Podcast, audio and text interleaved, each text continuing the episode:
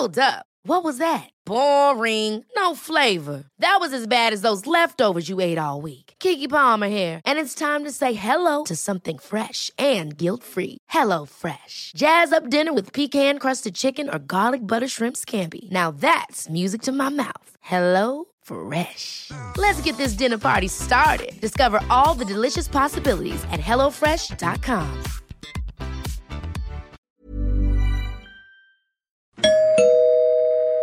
Werbung. Einfach lieben. Einfach glücklich und zufrieden, bis dass der Tod sie scheidet. Das ist noch immer die Idealvorstellung vieler Paare. Im Alltag aber begegnen Paare oft immer wieder den gleichen Konflikten, hängen sie in immer wiederkehrenden Mustern fest. Die Paartherapeutin Anna Wilitzki zeigt, wie Paare diese Konflikte erkennen und lösen können. Ihr Hörbuch Einfach lieben ist dabei äußerst unterhaltsam und fundiert und zeigt an vielen Beispielen aus Wilitzkis Praxisalltag, wie eine gute Liebesbeziehung gelingen und der Zauber vom Anfang der Beziehung neu belebt werden kann. Das Hörbuch erscheint als Download und im Streaming bei Argon Balance und als Buch im Rowold Verlag. Werbung Ende.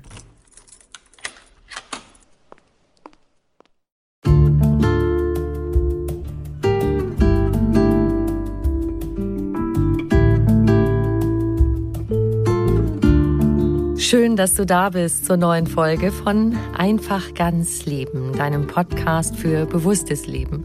Ich bin Jutta Ribrock, Moderatorin, Hörfunkredakteurin, Autorin und Sprecherin, unter anderem für Radionachrichten, Fernsehbeiträge und Hörbücher.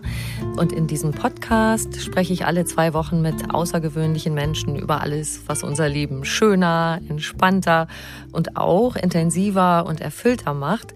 Heute ist bei mir Thomas Wilhelm Albrecht. Er ist Coach, Speaker und Bestsellerautor. Er unterstützt als Coach einzelne Menschen und auch Unternehmen. Und sein aktuelles Buch hat den Titel Die besondere Kraft der achtsamen Sprache. Wie wir reden, bestimmt unser Leben. Also, wie wir mit den richtigen Worten für unser eigenes Glück und in Beziehung zu anderen ziemlich vieles ziemlich gut machen können, darüber sprechen wir heute. Viel Freude beim Lauschen.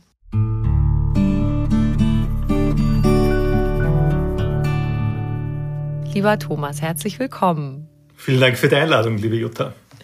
Ich fasse dein Buch kurz zusammen. Wenn wir die richtigen Worte finden, dann läuft's. dann klappt's in der Liebe, im Job, mit dem Nachbarn und es geht uns auch mit uns selbst noch ganz gut, oder? So ist es. Du hast vollkommen recht. Ja, danke für die coole Zusammenfassung. Schön, dass wir darüber gesprochen haben. Jetzt will ich es doch noch ein bisschen genauer wissen. Oh doch. Gib uns doch bitte zum, zum Einstieg mal eine Definition. Was meinst du genau mit achtsamer Sprache? Also wahrscheinlich nicht, dass wir unsere GesprächspartnerInnen immer in Watte packen, oder? Nein, das meine ich absolut nicht damit. Was ich damit meine, ist Folgendes.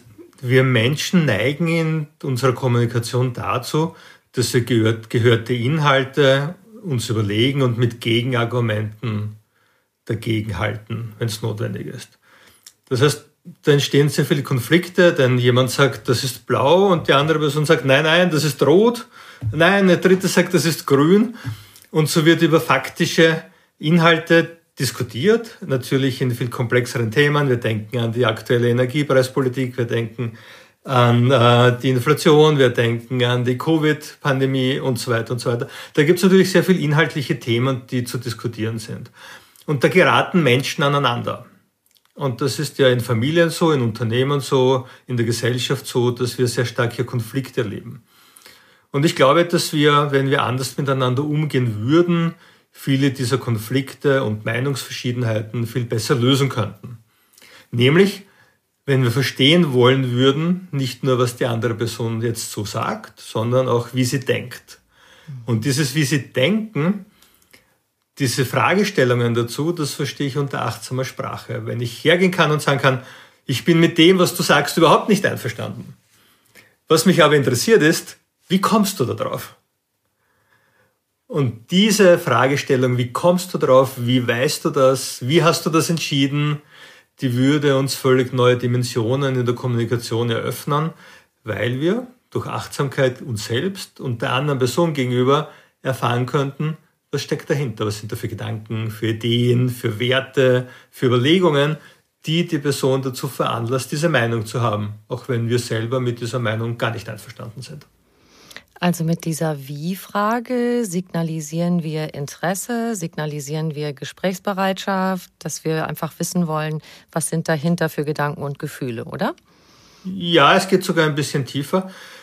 Wir Menschen haben ja ein sehr sehr starkes, ausgeprägtes Unbewusstes. Das ist uns natürlich nicht bewusst, sonst wäre es ja auch nicht unbewusst, sondern bewusst. Das Unbewusste ist einfach nicht bewusst. Unser Computer zwischen den beiden Ohren mit seinen 100 Milliarden Nervenzellen ist ja sehr, sehr leistungsfähig. Und ich bin der Überzeugung, dass ja alle unsere Erinnerungen unseres Lebens abgespeichert sind, unbewusst, wie ein Museum.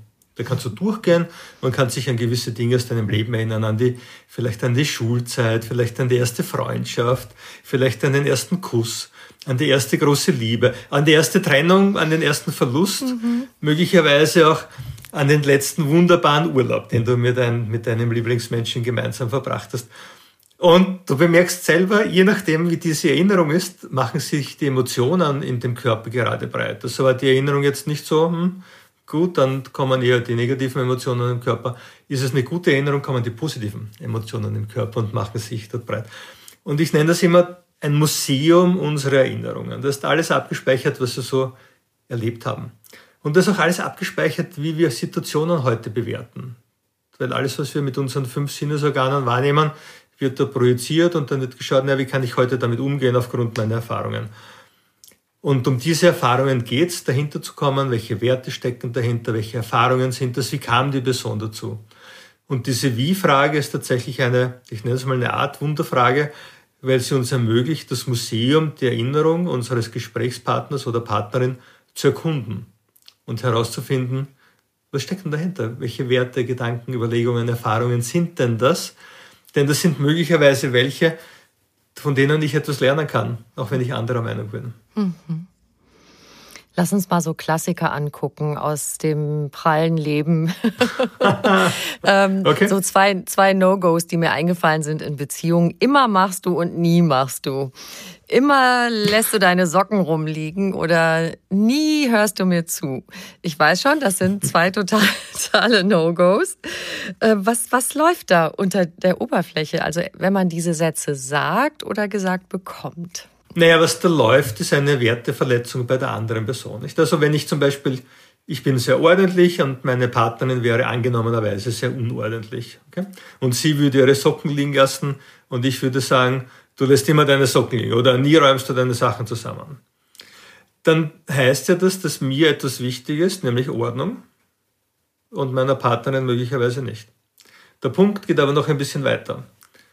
Ich mache meine Ordnung davon abhängig, wie sich meine Partnerin verhält. Okay? Wenn sie sich ordentlich verhält, ist für mich alles in Ordnung. Wenn sie sich nicht ordentlich verhält, ist das für mich nicht in Ordnung.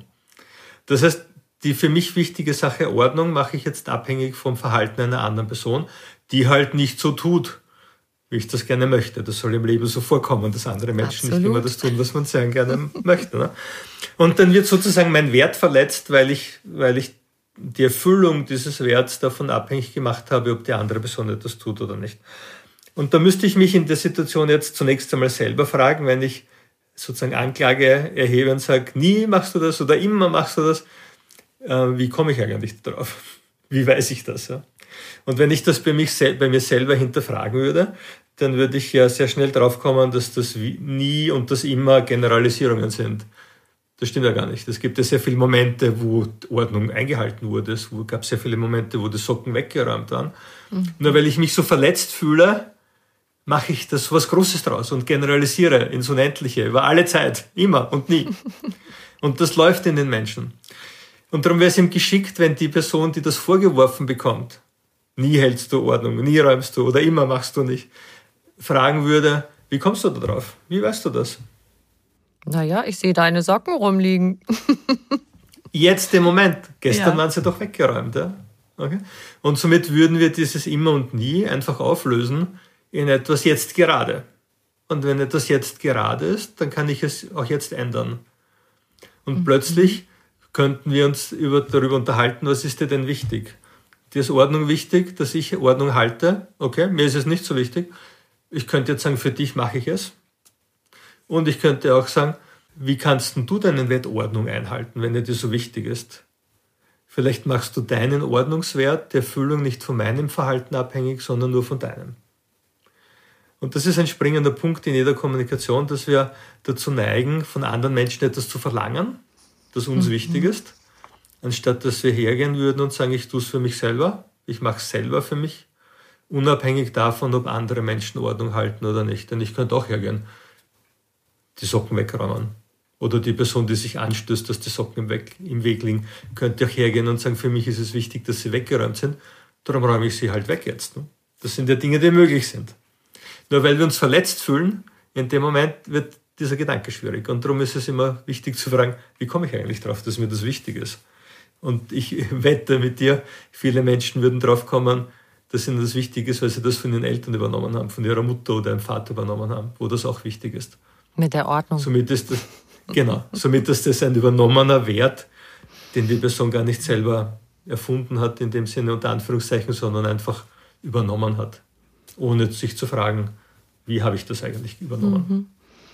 Genau, und dieses andere, nie hörst du mir zu, ist ja auch ein gern genommener Vorwurf. Und ja. da äh, habe ich auch entdeckt in deinem Buch gegen dieses Generalisieren, außer der Wie-Frage, die, wie ich schon gemerkt habe, dir mhm. sehr wichtig ist, dass du auch vorschlägst, dass man sagt, ähm, so ungefähr kannst du dich erinnern an eine Situation, wo ich dir zugehört habe. Überleg nochmal. Mhm. Das ist eine gute Methode, um diese zeitliche Generalisierung, also das nie oder immer aufzulösen und sagen, kannst du dich an eine Zeit erinnern, wo wir miteinander wirklich eingehend diskutiert haben? Kannst du dich an eine Zeit erinnern, wo ich dir zuhörte, wo du mir zuhörtest? Mhm. Also dieses Museum die Erinnerungen aufzurufen. Mhm. Und dann kommen wir drauf, wenn wir ja wohlwollend sind, solange wir das sind in Beziehungen, funktioniert das natürlich, wo wir wohlwollend sind, einfach auch sich gemeinsam zu erinnern und sagen, ja, lass uns doch erinnern an eine gemeinsame schöne Zeit, die wir hatten. Lass uns doch erinnern an etwas, was uns viel Freude und viel Spaß gemacht hat. Lass uns doch erinnern, wie wir einander kennengelernt haben und wie das damals war für uns. Und plötzlich bekommt eine heute schwierig erscheinende Situation eine ganz neue Perspektive. In der schönen Erinnerung fühlen wir uns dann so, wie das war damals und dann transportieren wir das schöne Gefühl in den Moment. Ne? Genau, so ist es, ja. Absolut. Das schöne Gefühl einer Erinnerung macht sich jetzt, als wenn das Erlebnis jetzt wäre, wieder breit im Körper. Es dehnt sich aus. Es ist bloß erinnert. Und da kommen wir drauf, dass Erinnerungen eine sehr starke Macht haben, weil sie einfach mhm. bestimmen, wie wir uns jetzt fühlen können. Das heißt, wir könnten hergehen und uns eigentlich grundsätzlich an schöne Dinge im Leben erinnern. Gleich am Morgen nach dem Aufwachen. Ja, und da mache ich gleich einen Sprung, weil das ja auch bei mhm. dir so ein Erfolgstipp ist. Also wenn wir in der Arbeit oder in was auch immer äh, uns wünschen, dass uns was gelingt, aber wir denken eigentlich, boah, ich krieg da nichts auf die Reihe. Da ist ja auch eine Empfehlung von dir. Erinnere dich daran, wie du mal Erfolge hattest. Oder morgens, ne, wie du gerade schon angesprochen hast, man quält sich aus dem Bett und fühlt sich irgendwie nicht so motiviert, die Tage werden kürzer, es ist dunkel und es ist noch so gemütlich, dann sich an einen Moment zu erinnern, wo man mega motiviert war. Absolut. Das funktioniert eben deswegen, wie, wie schon gesagt, weil diese Erinnerung diese positive Emotion im Körper wieder hervorruft. Also die Erinnerung an ein gutes Ereignis natürlich, genauso wie die Erinnerung an ein negatives Ereignis diese negative Emotion aus hervorruft im Körper. Und wir wissen ja selber aus eigener Erfahrung, wenn wir grantig sind, uns ärgern oder in Wien würde man sagen angefressen sind, dann, dann sind die Ideen, die Menschen haben, nicht so gut. Weil eben Ängste und Ärgernisse und durch Schuldigkeit oder Traurigkeit einfach dazu führen, dass unser Gehirn nicht so gut durchblutet ist und wir daher nicht so gute Ideen haben wegen Sauerstoffmangel. Und darum, wenn ich mich fürchte und ärgere, dann ist auch meine ganze Körperhaltung eingeschränkt. Leute gehen gebückter, schauen zu Boden. Und da kann man eigentlich gar nicht ganz gute Aktionen setzen. Das funktioniert physiologisch, also körperlich gar nicht und gehirntechnisch auch nicht. Darum ist es ja viel schlauer, sich an schöne Erinnerungen zu erinnern. Und alle Menschen, wir alle haben schöne Erinnerungen in unserem Leben. Ich gebe schon zu, manchmal sind sie vielleicht ein bisschen verborgen. dass sie herauskramen, hervorholen wieder, und bemerke einfach, hey, diese positive Emotion, was macht das mit deinem Körper? Und plötzlich stehst du gerade und aufrecht und schaust in die Ferne und hast gute Ideen und traust dich auch das eine oder andere auszuprobieren. Und dann klappt es mit der Kommunikation auch gut. Also wenn ich gut drauf bin, ja. ist ja klar, dann bin ich meistens auch etwas netter zu anderen. Und wohlwollend. Und es ist ansteckend. Ja. ja, und wohlwollend. Ja. Du hast das Wort eben gesagt, das Wohlwollen ist natürlich eine Voraussetzung dafür, dass dann auch zwei versuchen, über so einen Konflikt hinwegzukommen und eine Lösung zu finden. Wohlwollen ist eins meiner Lieblingswörter. Das sollte man ganz oft denken. Ich finde auch, das hat schon so einen Klang, so Wohlwollen. Das klingt so schön weich, oder? Ja, das stimmt, absolut, ja. Bevor du Coach geworden bist, hast du einen technischen Beruf gelernt und du erzählst, dass du eine schwierige Lebensphase hattest und eine Transformation erlebt hast durch eine Begegnung. Magst du uns das mal erzählen? Sehr gerne. Also das war nach meinem, ich habe Elektrotechnik studiert auf der TU Wien ursprünglich, war dann 14 Jahre bei einem großen Elektrotechnikkonzern und habe mich dann, war dann bei zwei Startups noch und habe mich dann selbstständig gemacht. Und im Zuge dessen kam ich mit einem amerikanischen Franchise-Unternehmen in Kontakt und bin dort Franchise-Nehmer geworden für Deutschland, Österreich und die Schweiz. Und aufgrund meiner Erfahrungen im, im, in der Arbeit, ich hatte einen hervorragenden Leadership-Lehrer, kam ich so ein bisschen in die Themen Philosophie und Gehirnphysiologie. Das war so der Anfang der ganzen Reise. Und das hat mir geholfen, in diesem Franchise immer zu den erfolgreichsten Verkäufern zu gehören. Und wie das halt bei amerikanischen Unternehmen so üblich ist, je erfolgreicher du bist, desto näher kommst du zum Gründer hin. Und somit war es so, dass ich ihm mehrmals beim Ivan Meissner in seiner Launch in Big Bear eingeladen war. Big Bear, Kalifornien, eine wunderschöne Gegend in den St. Gabriel Mountains zwischen Los Angeles und, und Las Vegas. Und das war immer im August. Und ich war mehrmals dort und er hat immer sehr illustre Persönlichkeiten eingeladen gehabt. Also jemand, der bei uns vielleicht nicht so bekannt ist, jedoch in den USA sehr bekannt ist. Und eines Jahres, es war 2013, da hatte ich persönlich eine Krise. Es war so, wie wenn ich durch eine Spiegelreflexkamera schauen würde und vorne war der Objektivdeckel drauf. Nicht, dass man schwarz, man sieht nichts. Wow. Und dann kommen gescheite Leute und sagen, hey, da ist der Deckel drauf vorne. Ich sage, okay, danke. Und dann hilft das aber auch nicht wirklich, nicht? Weil man irgendwie verwirrt ist in der Situation. Und dieser, dieser Stuart Emery war in dem Jahr dort. Stuart Emery ist einer der bekanntesten Coaches und Hypnotherapeuten in den USA. Der hat mich, kam am Abend zu mir und sagte zu mir, Thomas, you're just before a big transformation. Also du bist von der großen Transformation. Und ich dachte mir nur, wie kann, wie kann er das erkennen? Also woher weißt du das? Wir kennen einander doch gar nicht und der sagt das einfach zu mir. Und dann hat er gesagt, er würde mich einladen, mich zu coachen, zu sich nach Hause, nach Tiburon, das ist in der San Francisco Bay Area neben Sausalito, die Halbinsel, wunderschöne Gegend. Und ich habe das angenommen und wie ich dann das nächste Mal in Kalifornien war und ich war ja aufgrund meines meiner Tätigkeit drei, vier Mal im Jahr dort, habe ich mich gemeldet und gesagt, ich wäre jetzt da. Und er sagt, ich könnte kommen.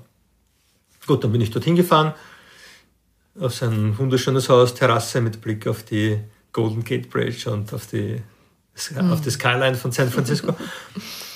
und dann saß ich dort und ich habe da zwei Stunden nur geheult. Und dann hat der Steward zu mir gesagt, wenn du wieder da bist, kommst du einfach noch einmal. Und ich gesagt, ja, das mache ich. Und dann war ich drei, vier Monate später wieder dort. Und dann war es schon viel besser, denn von den zwei Stunden, die ich dort war, hatte ich nur mehr eine Stunde geheult. Und wow. dachte, hey, jetzt schon eine, eine deutliche Verbesserung, oder? Zum letzten Mal. Und was sich dann getan hat, war, dass sich mein Leben total verändert hat. Dieser Kameradeckel, Objektivdeckel war dann weg. Ich konnte wieder in Farbe sehen. Ich konnte wieder scharf stellen auf Weitwinkel und zoomen und habe mein Leben wieder in den Griff bekommen und, und weiterentwickeln können. Und plötzlich war, war wieder alles möglich und alles offen. Und dann wollte ich natürlich wissen, was hat er gemacht mit mir, logischerweise. Und dann wollte ich das auch lernen und habe einen Trainer gesucht, hier in Österreich, ganz in der Nähe, wo ich jetzt wohne, und habe äh, mich ausbilden lassen zum Trainer für neurolinguistisches Programmieren, also NLP, und Hypnose, Hypnotherapie. Und dann dachte ich immer jetzt, es hat einige Jahre gedauert und dann wollte ich ein Buch schreiben zu diesen Themen. Und dann dachte ich mir, aber wer kauft ein Buch über NLP oder Hypnose? Das kauft keiner, außerdem gibt es ja so viele. Ich muss auf einen Anlassfall warten, wo ich dieses Wissen sozusagen äh, anwenden kann. Und das war dann im Mai 2019. Viele erinnern sich noch, vor allem in Österreich. Ich war auf Schullandwoche mit einer meiner Söhne mit und am Dienstag im Radio hörte ich schon die Gerüchte über den Misstrauensantrag gegenüber der Regierung Kurz. Das war nämlich der Dienstag nach dem Ibiza-Wochenende, mhm. das ja in Österreich eine große, wieder einen politischen Umbruch in gewisser Weise hergebracht hat. Ja. Und dann habe ich ihm dieses Buch geschrieben, als mein erstes Buch. Das war. Und so kam das.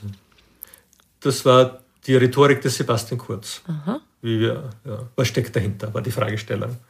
Seine Rhetorik verglichen mit denen der anderen politischen Protagonistinnen und Protagonisten zu der Zeit. Völlig befreit von politischen Inhalten. Es geht einfach darum, wie spricht er und die anderen, welche Unterschiede gibt es in den Formulierungen und in der Art und Weise der Kommunikation. Und da bin ich auf ganz, ganz viele Dinge gekommen, die man so auf den ersten Blick oder aufs erste Gehör, müsste man eigentlich sagen, gar nicht so herausfindet. Erst dann, wenn man sich mit der Thematik ausführlicher beschäftigt. Und das war so der Startschuss zum Bücherschreiben für mich, immer zu den Themen Rhetorik und Kommunikation. Du hast von deiner eigenen Transformation gesprochen und du sagst, was ich ziemlich bombastisch finde, eine tiefgreifende Transformation ist möglich allein durch Sprache und das in sehr kurzer Zeit. Therapien dauern ja oft lange. Mhm. Ja. Wie geht das? also das geht so, indem wir Menschen ja uns oft Verhaltensveränderungen wünschen. Also aufhören zu rauchen, weniger zu essen, mehr Bewegung zu machen, mehr Sport zu machen, etwas netter zu sein zu seiner Umgebung, äh, mehr Interesse zu, zu zeigen an den Arbeitskolleginnen und Kollegen oder an den Mitarbeitenden, Umweltschutz voranzutreiben, ein bisschen achtsamer zu sein, ein bisschen wohlwollender zu sein. Und wenn wir das einfordern von anderen Menschen oder von uns selbst, dann sprechen wir meistens auf einer Verhaltensebene, wo es dann lautet, du sollst aufhören zu rauchen. Du sollst mehr Sport betreiben. Du sollst mehr auf den Umweltschutz achten. Du sollst weniger Müll produzieren. Das sind lauter Aussagen, muss man sagen, auf Verhaltensebene, wo jemand sagt, mit deinem Verhalten bin ich nicht einverstanden, mach bitte was anderes. Ne? Und da kommt es eben zu den eingangs erwähnten Konflikten, weil die andere Person dann entweder sagt, nein, das mag ich nicht, oder das weiß ich ohnehin. Also, dass ich weniger rauchen sollte, zum Beispiel, das ist ja den Menschen, die rauchen und damit aufhören sollten, sowieso klar. Also, da braucht man nicht drüber sprechen. Ja. Oder den meisten Menschen ist auch klar, dass sie sich gesünder ernähren sollten. Das ist auch allen klar. Das heißt, zu sagen, ernähre dich gesünder, bewirkt keine Verhaltensveränderung. Nur darauf basiert halt sehr viel Beratung und sehr viel Coaching, dass den Coaches gesagt wird, was sie anderes tun sollen.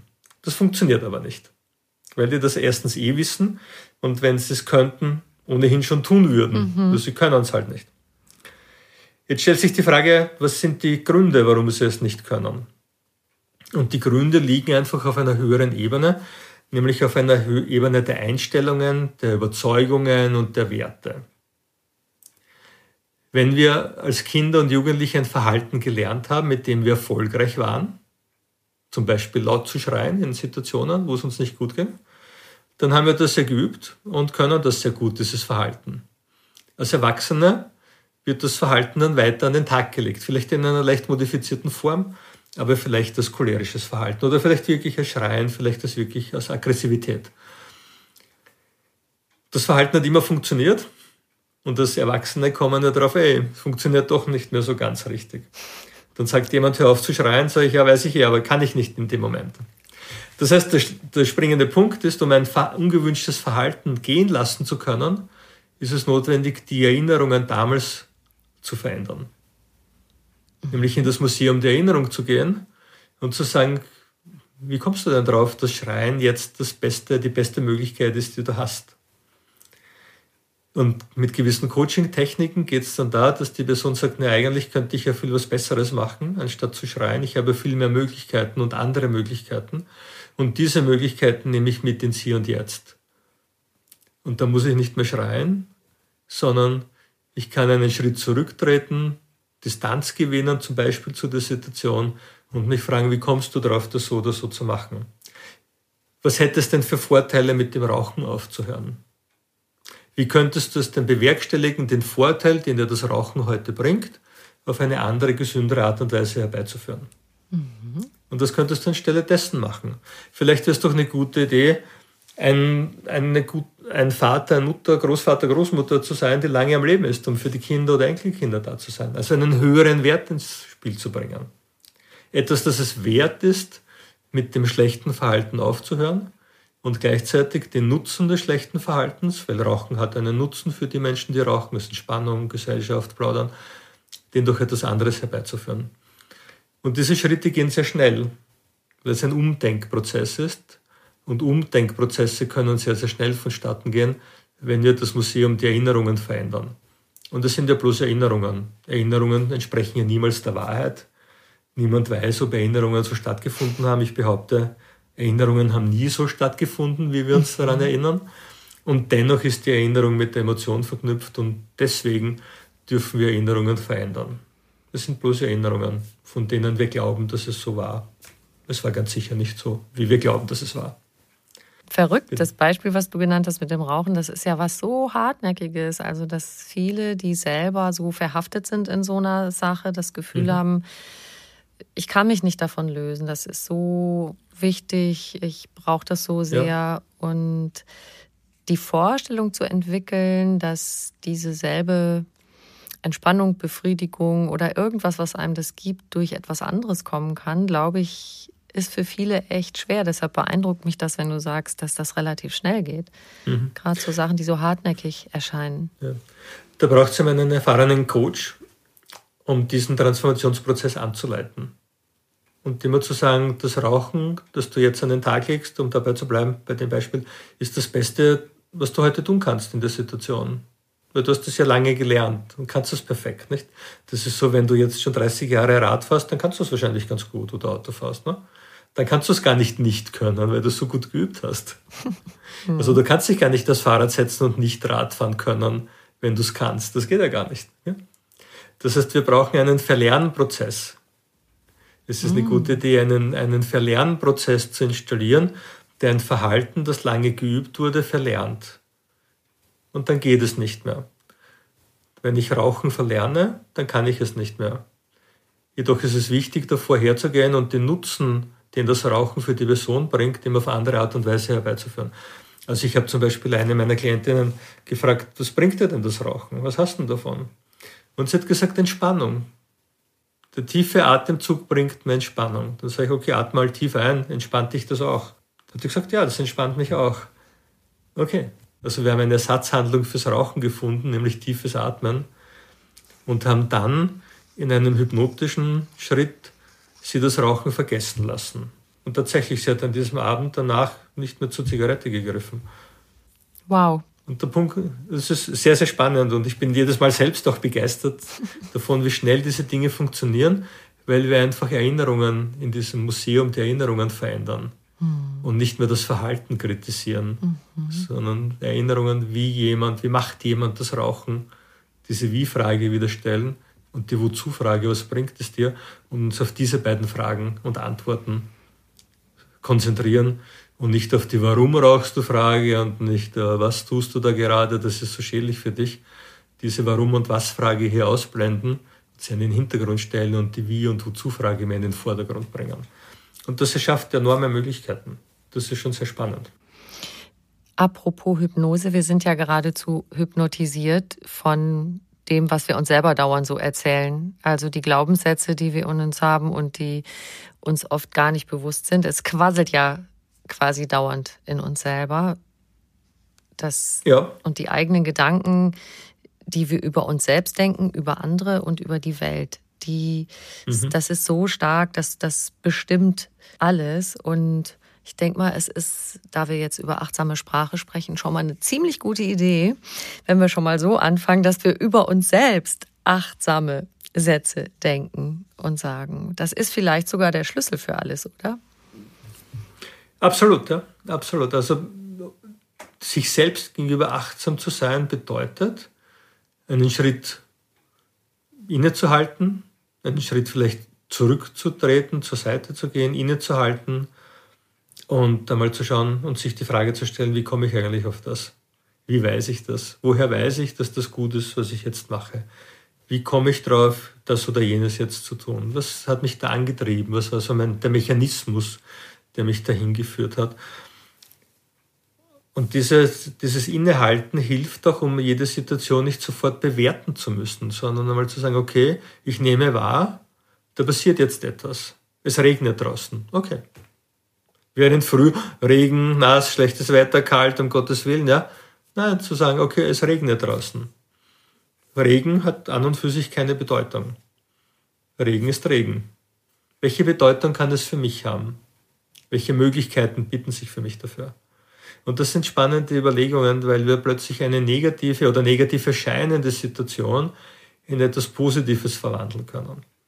Also ich habe eine meiner, meiner Seminarteilnehmerinnen unlängst gefragt, sage ich, wie war dein Tag? Hat sie gesagt, anstrengend. Jetzt würde der Klassiker sagen, ja, bist zu arm, okay, klar, anstrengend, hm, bist Ärztin, anstrengender Tag, ja. Jemand anderer würde vielleicht sagen, sei nicht so beleidigt oder nichts an. Ja, okay. Mhm. Anstrengender Tag, was ist schon anstrengend. Ja. Und jemand Dritter, wie ich, würde und fragt was ganz anderes, nämlich, wie kommst du darauf, dass der Tag anstrengend ist? Was macht diesen Tag anstrengend für dich? Wie weißt du das? Und dann hat sie gesagt, ich musste sehr viel abarbeiten. Und dann war meine Frage, wie hast du das gemacht? Hattest du da eine Struktur dafür oder wie geht das bei euch im Spital? Hat sie gesagt, ja, ja, ein sehr, sehr strukturierter Prozess, da ist sehr, sehr viel zu tun. Sage ich, siehst du, dann war ja der Tag so, dass du sehr performant warst und sehr viel weitergebracht hast. Stimmt das? Hat sie gesagt, ja, ich habe an dem Tag total viel weitergebracht. Okay? Also war es ein guter Tag. Ja, ein guter Tag. Ne?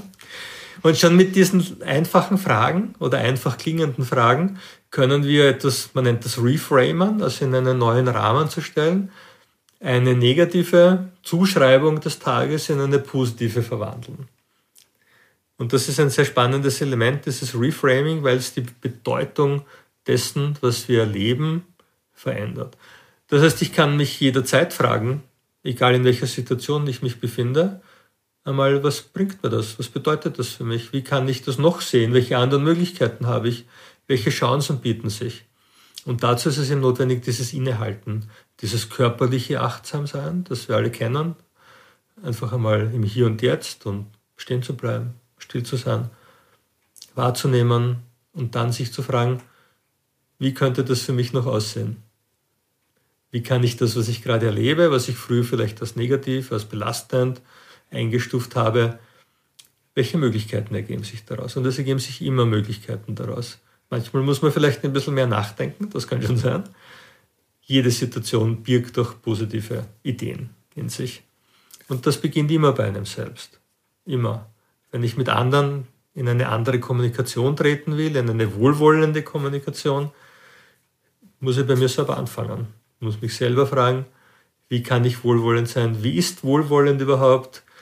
Ich erinnere mich an eine Situation, wo ich wohlwollend war und bin merke, dass es wohlwollend Gefühle in meinem Körper sich ausbreiten. Die andere Person merkt das auch, ohne dass sie es vielleicht benennen kann. Und plötzlich begegnen wir einander auf einer anderen Ebene, nämlich auf einer wohlwollenden Ebene, während wir zuvor vielleicht auf einer aggressiven Ebene einander begegnet sind. Und dieses eigene Ändern, Switchen des Gedankenmusters, der Art und Weise, wie wir denken, verändert in der Sekunde die, Trans die, die Kommunikation mit den Menschen um uns herum. Genau, es gibt auch den Spruch, das Glück liegt im Auge des Betrachters. Also je nachdem, wie ich etwas einordne, fühlt sich's gut oder nicht so gut an. Das ist verrückt. Lass genau. uns mal durch so einen Tag gehen. Wie machst denn du das in der Früh? Also wenn du aufwachst, eben haben wir drüber gesprochen, nicht übellaunig nochmal umdrehen im Bett, sondern wie startest du in den Tag, dass du mit diesem motivierten, positiven Gefühl da reingehst. Gehen wir mal durch einen richtig tollen Tag von Thomas Wilhelm Albrecht. ich drehe mich gut gelaunt um im Bett in der ah. Früh. in Wirklichkeit fängt es am Vorabend an. Mhm. Also ich mache mir am Vorabend schon Gedanken, wie will ich den nächsten Tag erleben wie soll das sein? Wie ist das, wenn ich aufwache? Und ich bin aktuell beim Schreiben eines vierten Buchs. Mhm. Da geht es um das Thema besser streiten, im Sinne von, manchmal sollte man Dinge weniger in sich hineinfressen, sondern zur Sprache bringen. Vielen Menschen fehlt die, die, fehlen die Tools dafür und die Skills und die Fähigkeiten. Darum auch besser streiten im Sinne einer Fähigkeit, nicht nur das, was man manchmal auch tun sollte, sondern auch, dass man es besser kann. Und, und so fängt es einmal an. Ich überlege mir schon und mache mir Gedanken und mal mir aus, wie soll denn ein Morgen sein. Und so starte ich dann in den Tag hinein. Ich nehme Dinge so, wie sie sind, dass die auf mich zukommen, schreibe mich hin, schreibe meine Texte runter, mache das relativ zügig, weil ich sehr fokussiert arbeite. Alles andere wird ausgeblendet. Nehme Zeit für meine Familie, für meine Frau, für meine Kinder. Das sind, sind nur die im Mittelpunkt, also nicht nur, sondern ausschließlich die drei im Mittelpunkt. Und dann mache ich die nächsten Dinge und bin auf das fokussiert. Und das ist ein großes Geheimnis, um schöne Tage zu verbringen, einfach Ablenkungen zu minimieren mhm. und auf einzelne Themen zu fokussieren, die du jetzt erledigen willst und ausschließlich das eine zu machen. Eben kennen wir auch aus Achtsamkeitsübungen, ausschließlich das eine zu machen und das andere beiseite zu lassen. Und so ist mein Tag. Ich habe einen sehr ausführlichen Kalender. Das ist alles aufgeschrieben, was ich vorhabe, was ich machen werde für die nächsten Wochen. Sehr durchgetaktet für mich. Mir hilft das, meine Struktur zu haben und zu wissen, was werde ich wann machen, wann habe ich welche Termine, Telefonate, Podcast-Interviews, Gespräche, um einfach mich darauf fokussieren zu können. Und das ist ein, ein wesentliches Element für, einen, für mich für einen gelingenden Tag. Und die Vorstellung schon, wie der Tag sein soll. Es gibt ja das, Spruch, das Sprichwort, du sollst den, den Tag nicht vor dem Abend loben. Ich finde das ganz verkehrt. Ich finde, du sollst den Tag vor dem Abend loben. Natürlich, cool. schon in der Früh sollst du den Tag loben, dass er gut wird. Weil die Einstellung dann dir hilft, dass es tatsächlich ein guter Tag wird. Egal, was halt rundherum passieren, schon Dinge, mit denen ich nicht einverstanden bin. Das ist ja ganz normal. Wie ich damit umgehe, wie ich es bewerte, das kann ich ja selber bestimmen. Ich bin mit vielem nicht einverstanden, was da draußen in der Welt passiert. Mir darf es dennoch gut gehen ich habe Verantwortung für meine, für mich da zu sein und für meine Familie und für meine Klienten und Kunden und Menschen um mich da zu sein. Darum darf es und ich sage mal, muss es mir gut gehen, um dieser Verantwortung auch gerecht zu werden. Und das können wir alle tun. Wir sind vielmehr Gestalter unserer Umstände und nicht so sehr Opfer. Das vergessen wir oft. Ja, absolut. Also das, das Opfergefühl, dass man den Umständen ausgeliefert ist. Und das finde ich einen tollen Gedanken beim Aufstehen, sich zu sagen, ich entscheide mich heute, einen richtig guten Tag zu verbringen. Und wenn was schief läuft, heißt das ja nicht, dass der Tag insgesamt dann versaut ist. Genau. wenn zehn andere Sachen gut gelaufen sind. Oder vielleicht laufen auch fünf Sachen schief, aber trotzdem lasse ich mir die Stimmung nicht verderben und bleib bei mir, oder? Ja, absolut. Also das ist, wie wir schon vorher sagten, fokussiere dich auf die Dinge, die gut laufen in deinem Leben. Erinnere dich an die Dinge, die gut funktioniert haben. Gib denen mehr Raum. Wenn du, du, du bringst die Dinge in den Vordergrund, das machen sich die Dinge breit in deinem Leben, auf die du dich fokussierst, weil du dort deine Energie hingibst. Das heißt, fokussiere dich auf die Dinge, die funktionieren und du wirst bemerken, dass die Dinge, die nicht so gut funktionieren, die natürlich immer wieder passieren, das ist ja ganz normal, dass die in den Hintergrund treten, die verschwinden, die werden immer weniger, werden immer weniger wichtig und die Dinge, die gut funktionieren, die sind im Vordergrund. Darum bin ich ein absoluter Anhänger einer Kultur, die heißt Lerne aus Erfolgen. Ganz toll. Ich glaube, dass, ich glaube, dass das Lernen aus Fehlern eine, ein, ein misleading Konzept ist. Ich glaube, dass das eine, aus meiner Sicht eine Fehlleitung ist denn wir können aus Fehlern nur lernen, wie es nicht geht, jedoch nicht lernen, wie es geht. Und darum, aus Erfolgen können wir lernen, wie Dinge funktionieren. Heißt nicht, dass wir das immer zusammenbringen dann, jedoch wir können lernen. Und aus Erfolgen lernen ist ein, ein viel vielversprechenderes Konzept, als wie aus Fehlern zu lernen. Das, also aus Erfolgen lernen, die Dinge, die gut gehen, die schauen, wie kann ich das reproduzieren, wie kann ich das noch einmal machen, was sind so die Geheimnisse, die Faktoren, die die Sache zum Erfolg gebracht haben und die wiederholen. Und dass es gut geht, dann wird es immer mehr und breiter und schöner und größer. Und die Dinge, die nicht so klasse sind, die es natürlich in aller unser Leben gibt, die werden weniger und treten in den Hintergrund, weil eben der Fokus auf das gelegt ist, was funktioniert. Mhm. Und dabei ist ja so eine Neigung, die wir Menschen so haben, ist oft so dieses Katastrophisieren, ja. Dass mhm. wir es auch noch übertreiben in gewisser Weise. Also wenn ein Kind mit einer Vier aus der Schule nach Hause kommt und wir sagen Katastrophe. Oder, oh nee, das Auto springt in der Früh nicht an. Ah, das ist der Supergau. Also ganz viel so Begriffe, die viel, viel, viel zu stark sind. Und wir sind dann in einer Dauerkatastrophe. Und ich habe auch in diesem, in dieser Podcast-Serie mal ein schönes Gespräch gehabt mit Thomas Hohensee über Gelassenheit und der hat gesagt, das Wort Katastrophe ist Kriegen und Hungersnöten vorbehalten. Und das habe ich mal einem Kollegen erzählt und das war sehr, sehr lustig, weil wir jeden Tag dann darüber gesprochen haben. Jutta, gestern war es wieder so. Spricht mich eine Mutter an nach der Schule. Mein Sohn und der hat jetzt nur eine vier oder eine fünf. Katastrophe. Auf einmal ist ihm das aufgefallen, wie oft dieses Wort verwendet wird für Sachen, wofür es gar nicht angemessen ist. Ja, und im ja. Grunde sprichst du ja genau darüber, sich das bewusst zu machen, dieses Gequassel, was Absolut. man eigentlich immer so in sich hat und eben auch oft äußert, mit äh, dem man die Sachen schlechter macht und sich selber schlechter macht. Gut, der Zustand der Welt ist gerade überhaupt nicht erfreulich äh, mit Klimakrise und Krieg und all diesen Dingen. Da würde ich dich auch gern fragen, darüber erzähle ich mir ja auch dauernd was. Und es mhm. gibt so Phasen, mir ging es jetzt in den vergangenen Tagen so, dass ich auf einmal das Gefühl hatte, dass diese Dinge sich auch nicht sehr schnell ändern werden.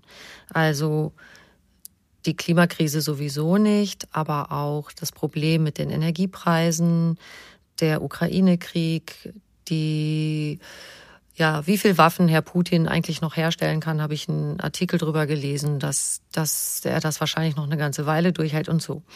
Und es hat mir so das Gefühl gemacht, ich habe nicht sowas in Sicht, weißt du, so einen Horizont, wo ich denke, jetzt noch so und so lange durchhalten und dann, ich habe da keine Aussicht und muss mhm. jetzt oder möchte jetzt einen Weg des Umgangs damit finden, dass ich trotzdem glücklich sein kann und darf in dieser langen Zeit, die eben weiterhin diese Herausforderung beinhalten wird und auch das, was uns daran schmerzt.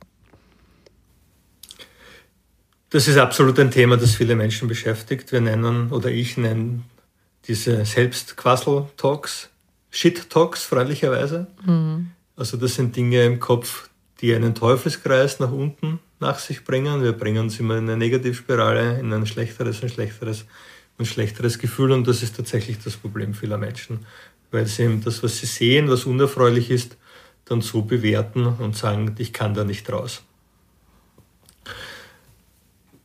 Es geht jetzt, gibt ja doch die Möglichkeit, diese Dinge auch anders zu betrachten, nämlich einmal zu sagen, das sind jetzt Gegebenheiten, die so sind. Auch sie sind unerfreulich, ja, natürlich, ja. Jedoch sie haben auch eine Eigenschaft, sind, sie sind so. Wir können sie nicht ändern. Also weder du noch ich, noch die meisten unserer Zuhörerschaft können jetzt hergehen und hier grundsätzlich an der Situation was verändern. Was wir doch alle verändern können, ist unser Umgang damit. Mhm.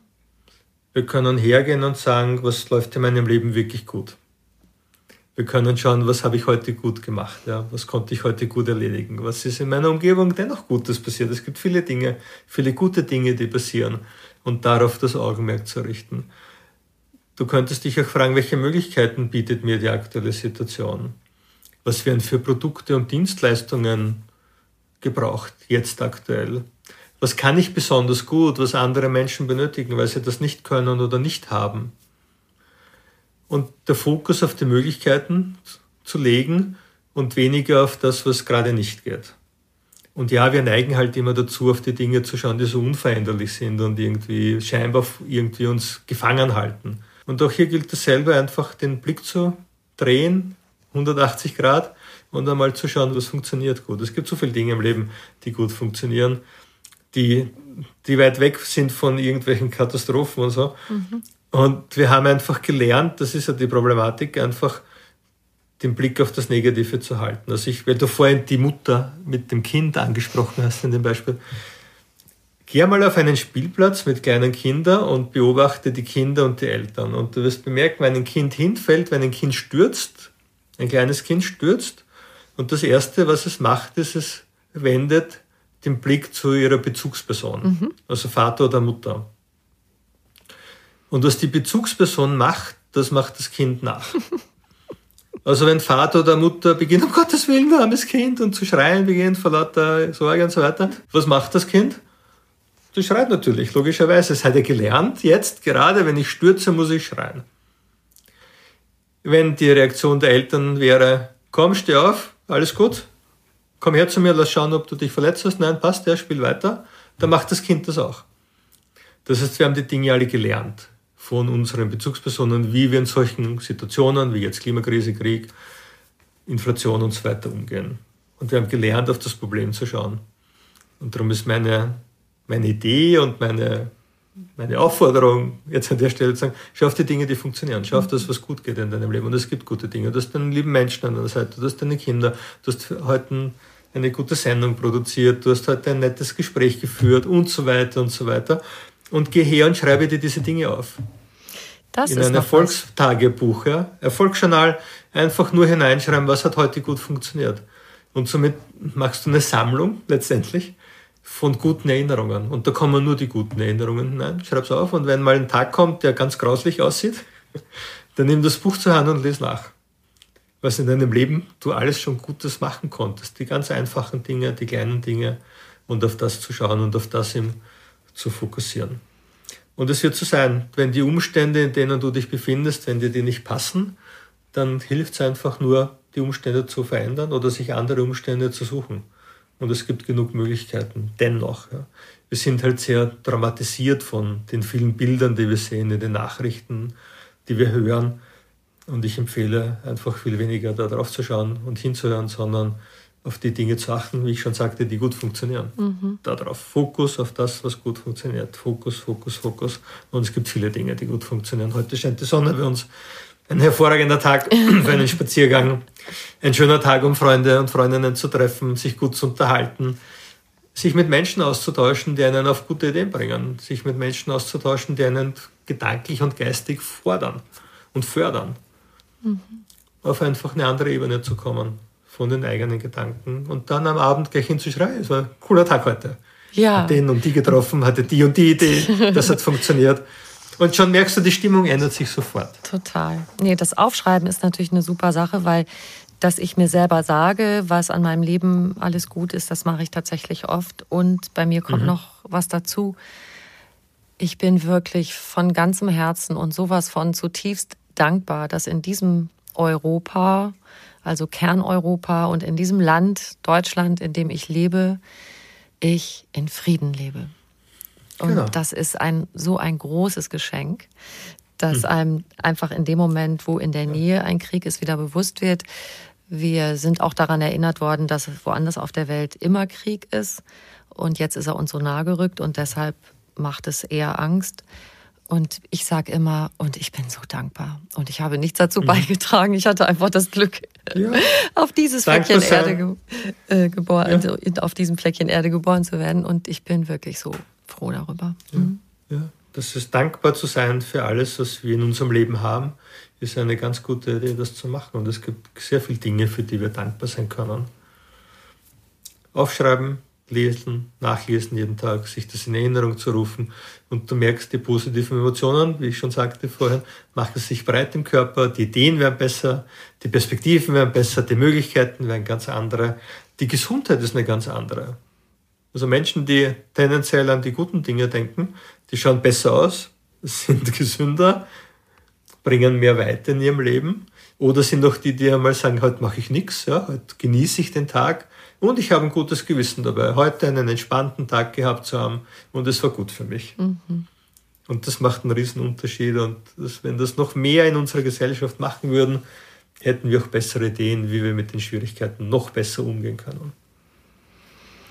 Und ich denke auch, wenn einem klar wird, was ein wirklich großes Problem oder eine große Bedrohung ist, wie wir das jetzt beobachten, wie klein dann vielleicht auch so die eigenen Malaisen sind. Also wenn ich irgendwie einen doofen Spruch von einem Kollegen bekommen habe heute oder so, ist ja eigentlich eine Kleinigkeit gegenüber Dingen, ja. unter denen andere Menschen leiden.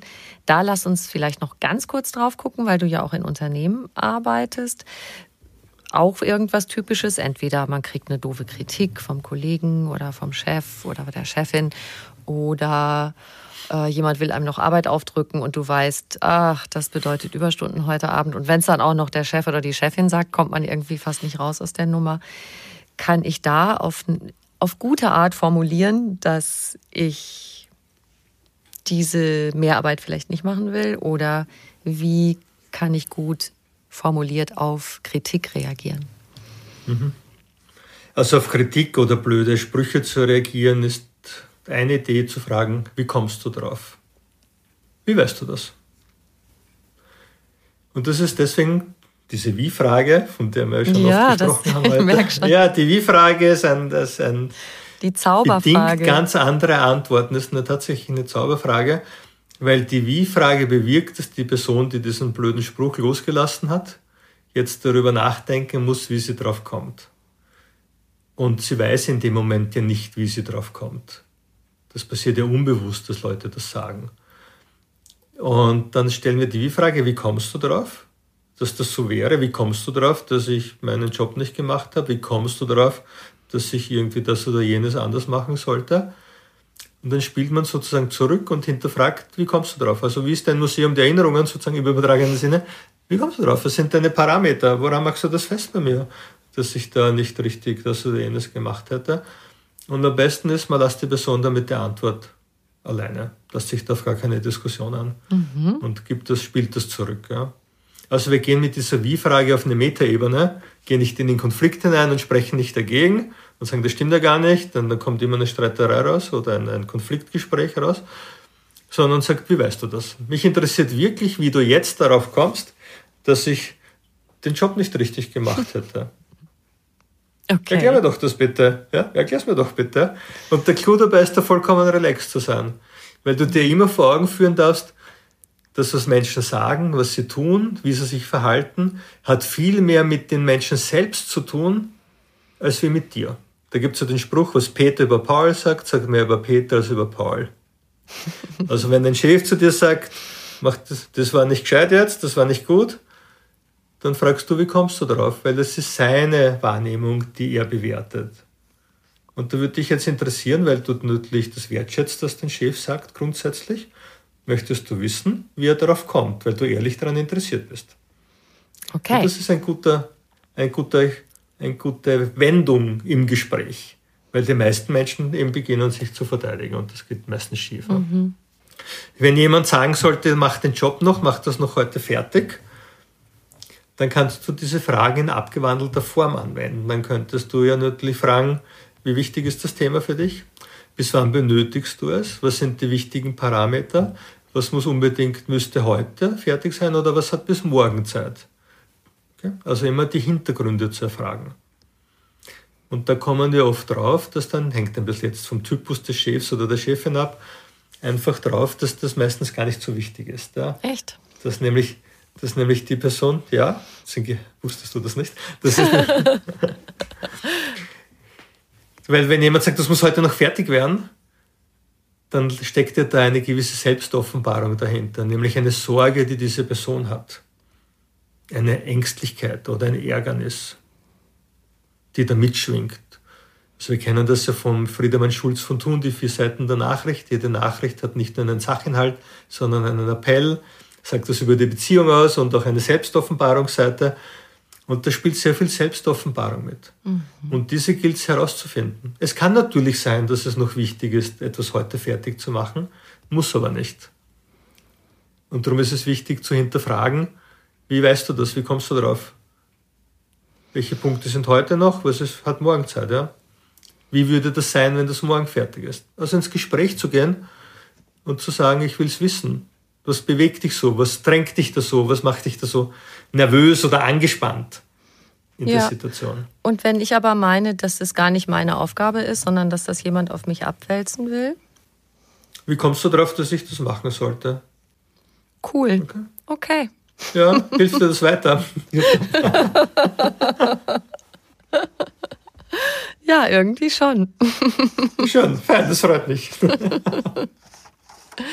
Jetzt muss ich natürlich noch fragen, jetzt nachdem du persönlich deine Transformation vollzogen hast, wie findet dich deine Umwelt jetzt, deine Familie? Finden dich deine Kinder jetzt cooler als vorher? Teilweise. also es ist natürlich schon, wir alle haben Schattenseiten und die bleiben auch teilweise bestehen, nicht mehr in der Menge, aber immer wieder. Ich ertappe mich immer wieder bei eigenem Verhalten, wo ich sage, das war jetzt nicht so gut. Das gehört jetzt auch noch transformiert, natürlich. Ja. Und der Unterschied zu vorhin ist schon, dass wir mehr ein Gefühl haben der Unabhängigkeit. dass wir sagen, wir sind hier nicht zusammen deswegen, weil wir so einander bedingen und alleine nicht leben könnten. Also das bezieht sich mehr auf meine Partnerin, sondern wir sagen, wir sind deswegen zusammen, weil wir zusammen sein wollen. Wir sind freiwillig zusammen. Gemeinsam funktioniert das Leben besser. Es würde auch alleine gehen, aber gemeinsam geht es besser und deswegen sind wir zusammen. Das ist das eine. Und so versuchen wir auch unsere Kinder zu erziehen. Die, meine Söhne oder unsere Söhne sind jetzt 12 und 13 Jahre alt. Und deren Wünsche und Vorstellungen des Lebens zu anzuerkennen und sie dazu fördern. Also der Ältere möchte Architekt werden und der Jüngere möchte Formel-1-Fahrer werden. Wow. Und er ist, richtig, er ist richtig gut im E-Sports, am Simulator. Gestern waren wir auf einer Go-Kart-Bahn und der ist schneller als ich unterwegs. Wahrscheinlich fahre ich nicht so gut. Er fährt wirklich gut. Ja? und diesen, diesen Wunsch, den er hat, anzuerkennen und ihn darin zu fördern. Und die Idee zu haben, Du kannst mit allem, was du machen möchtest, deinen Lebensunterhalt einmal verdienen. Wichtig ist, dass du etwas tust, was dir Freude macht. Mhm. Und völlig unabhängig davon, ob das jetzt nach heutiger Einschätzung gebraucht wird, wie die Arbeitsbedingungen sind, ob das bezahlt wird. Also das, was klassische Berufsberater machen, blende ich, glaube ich, alles aus, ja. Und sag, mach doch das bitte, was du möchtest, wo du mhm. gut bist, was Menschen auch gerne haben, und mach das. Und wenn du das gut machst, dann wirst du ein erfülltes Leben führen. Und das ist etwas, was wir unseren Kindern beibringen.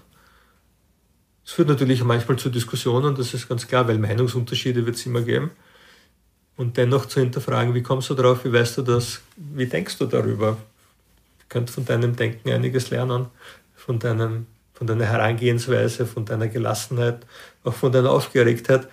In beide Richtungen etwas mitnehmen um einfach ein, ein gutes Miteinander. Weil wie ja der Untertitel meines Buchs ist, wie wir reden, bestimmt unser Leben. Ja. Das ist tatsächlich so. Wie wir mit uns reden und wie wir mit anderen reden, bestimmt einfach, wie es uns geht. Und je neugieriger wir sind zu erfahren, wie andere denken, der verändert die Art und Weise, wie wir sprechen und verändert unsere eigenen Gedanken und unseren Zugang zu dem, mit dem wir halt so konfrontiert sind den ganzen Tag. Mhm. Wunderbar. Lieber Thomas, ich habe am Schluss immer eine Frage an meine Gäste, die möchte ich dir auch gern stellen. Okay. Was ist für dich persönlich Glück? Für mich ist persönlich Glück, wenn ich vollkommen mich frei fühle. Hm. Wenn ich das Gefühl habe, ich kann in meinem Leben machen und lassen, was ich gerne möchte.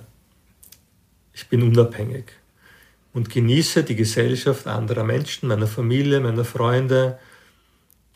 Nicht deswegen, weil ich glaube, etwas von ihnen bekommen zu müssen, sondern weil es gemeinsam besser geht. Weil wir in Freiwilligkeit und Gemeinschaftlichkeit zusammenkommen, um gemeinsam an Dingen zu arbeiten, die die Welt ein bisschen besser machen, das eigene Leben besser machen. Und das nenne ich Glück, diese Freiheit zu haben. Wunderbar. Ich danke dir sehr, sehr für dieses inspirierende Gespräch, lieber Thomas. Dankeschön. Sehr gerne, sehr gerne, liebe Jutta. Dankeschön.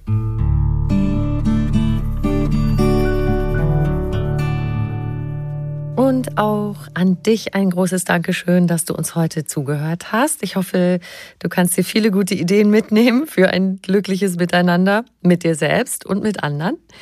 Wir würden uns sehr, sehr freuen, wenn du uns eine kleine Bewertung schreibst und schreib mir auch gern deine Gedanken, wenn du magst, an jutta.juttaribrock.de.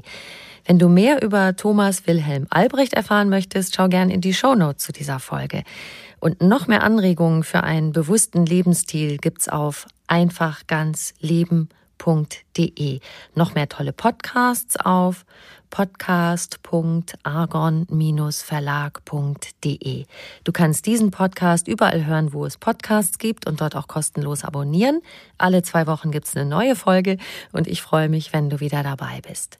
Ich wünsche dir einen wunderschönen Tag.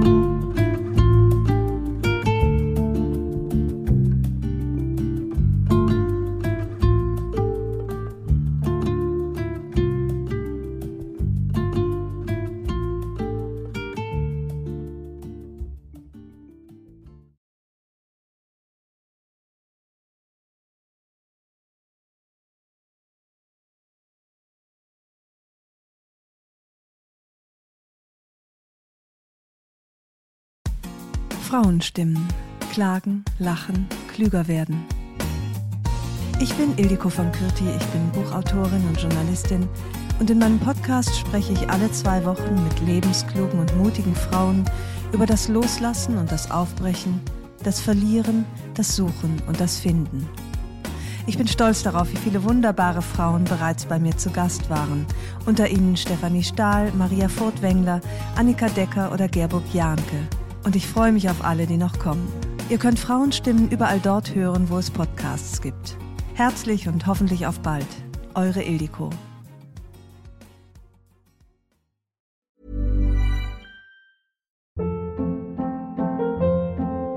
Hold up. What was that? Boring. No flavor. That was as bad as those leftovers you ate all week. Kiki Palmer here, and it's time to say hello to something fresh and guilt-free. Hello Fresh. Jazz up dinner with pecan-crusted chicken or garlic butter shrimp scampi. Now that's music to my mouth. Hello Fresh. Let's get this dinner party started. Discover all the delicious possibilities at hellofresh.com.